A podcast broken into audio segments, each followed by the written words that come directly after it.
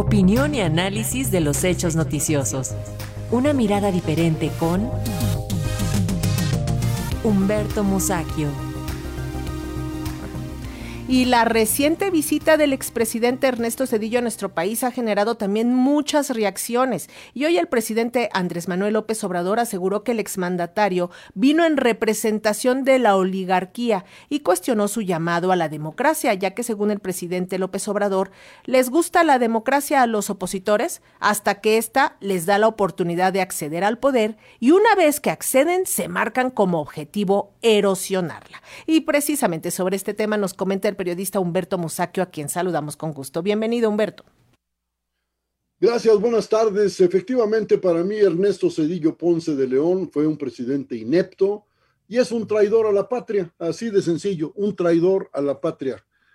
Recordemos que no tenía un mes en la presidencia de la República cuando con la estrecha colaboración de Jaime Serra Puche, ah, su secretario de Hacienda, mandó al caño la economía de los mexicanos al pasar el tipo de cambio de 3 pesos con 40 centavos por dólar a 8 pesos con 70 centavos, una devaluación en menos de un mes de gobierno, una devaluación de 114%.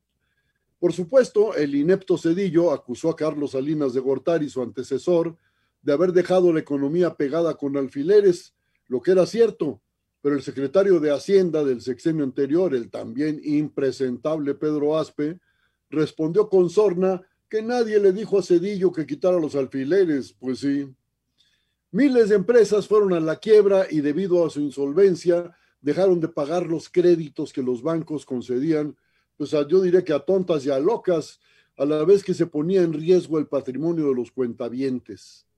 Tampoco le preocupó a Cedillo el desempleo masivo ocasionado por su torpe manejo de la economía, pues la gente común nunca le preocupó a ese gobernante nefastísimo. Por supuesto, el golpazo a la economía lesionó seriamente el nivel de vida de los mexicanos, lo que por supuesto pues no es nada nuevo tratándose de los gobiernos neoliberales que hundieron la economía de las familias, pues Miguel de la Madrid puso el ejemplo con aquellas devaluaciones salvajes de más de 100% en cinco de los seis años de su sexenio. Cedillo redondeó la faena rescatando no a las empresas quebradas ni a los cuentavientes, sino a los dueños de los bancos. ¿Cómo lo hizo?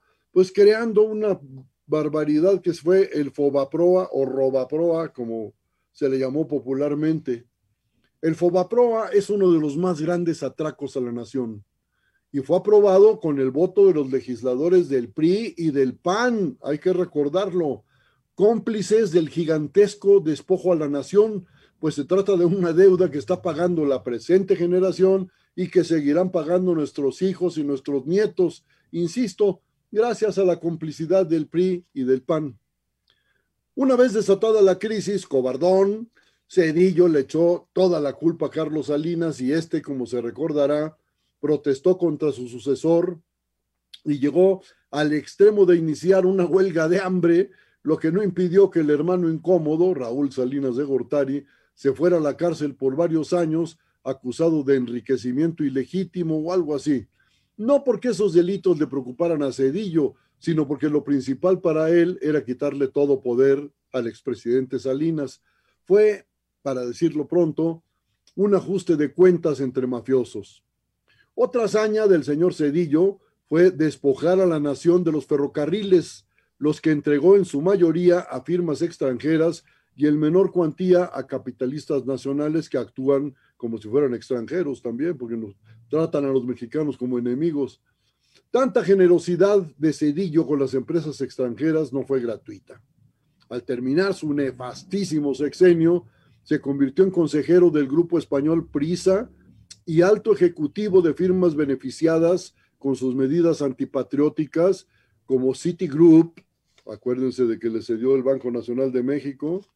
Y Citigroup, por cierto, le ha pagado en lo, desde que se adhirió a su organismo como ejecutivo, le ha pagado 3 millones de dólares, nada más Citigroup. Union Pacific es otra de las empresas beneficiadas, la matriz de Ferromex. Aluminium Company of America, y ahí es ejecutivo en esas empresas Ernesto Cedillo, Aluminium Company of America, al CEA, para más señas, no sabemos qué favor recibió, pero seguramente fue alguno.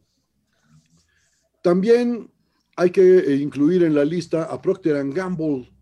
Quizá, yo no sé por qué está ahí, pero está quizá por su capacidad para el lavado de dinero o no me explico por qué.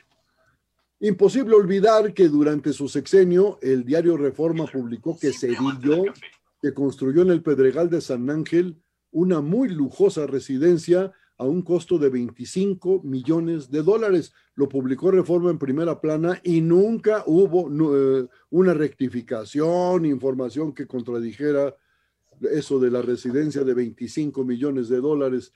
Por supuesto, hay que decir que un funcionario público honrado, honrado, no gana ese dineral en toda su vida burocrática. Por eso el señor Cedillo tendría que explicar de dónde salió esa millonada, quién pompó, pues pero ni Procter Gamble podrá lavar la más negra mancha del gobierno sedillista, que primero aceptó entablar negociaciones con el Ejército Zapatista de Liberación Nacional y un buen día lanzó una poderosa fuerza militar para aplastar la rebeldía indígena de manera traición, eh, deshaciéndose de su palabra, de sus promesas. La cruzada sedillista contra los indígenas tuvo otro episodio más que pinta de cuerpo entero ese político inepto y traidor. Me refiero a la matanza de Acteal, perpetrada por fuerzas estatales que portaban armas reglamentarias. En aquella ocasión fueron asesinados hombres y mujeres, ancianos y niños. Y niños. Y Cedillito, pues callado, pobrecito. Otra matanza fue la de Aguas Blancas en Guerrero, que causó la destitución del gobernador Rubén Figueroa, pero lamentablemente no la del propio Cedillo, solapador de esos hechos criminales. Termino diciendo que desde 2012 el gobierno de Estados Unidos, para proteger a este servidor tan leal, tan fiel, más fiel que un perro que es Cedillo con ellos, pues le concedió inmunidad. Ahora las autoridades judiciales de México pues no lo pueden detener allá, pero hay que aprovechar su estancia en México pues hombre, que le echen el guante y que lo refundan en la cárcel. Eso espero, son muchos crímenes, hay que castigarlos. Gracias, Humberto Musaquio. Muy buenas tardes. Buenas tardes.